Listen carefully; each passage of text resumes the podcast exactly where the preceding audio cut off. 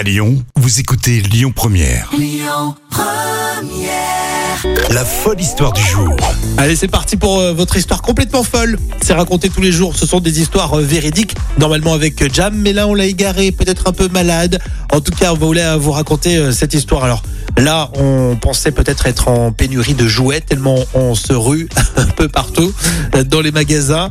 Aux États-Unis, autre problématique, et c'est ce qu'on peut lire dans le Washington Post, qui a été traduit par Jam. hein, C'est pas moi qui qui l'ai fait.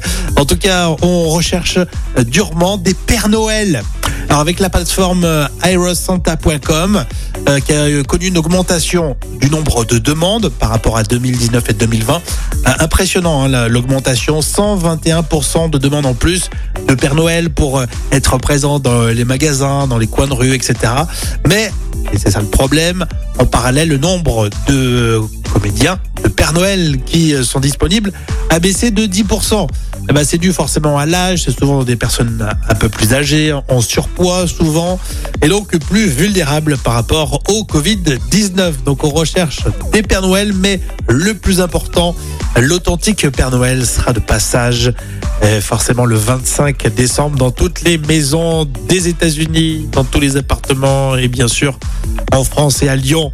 Là aussi, encore beaucoup de générosité. Voilà, c'était l'histoire folle véridique d'aujourd'hui. On va faire un petit bilan de tout ce qu'on a dit, raconté depuis lundi.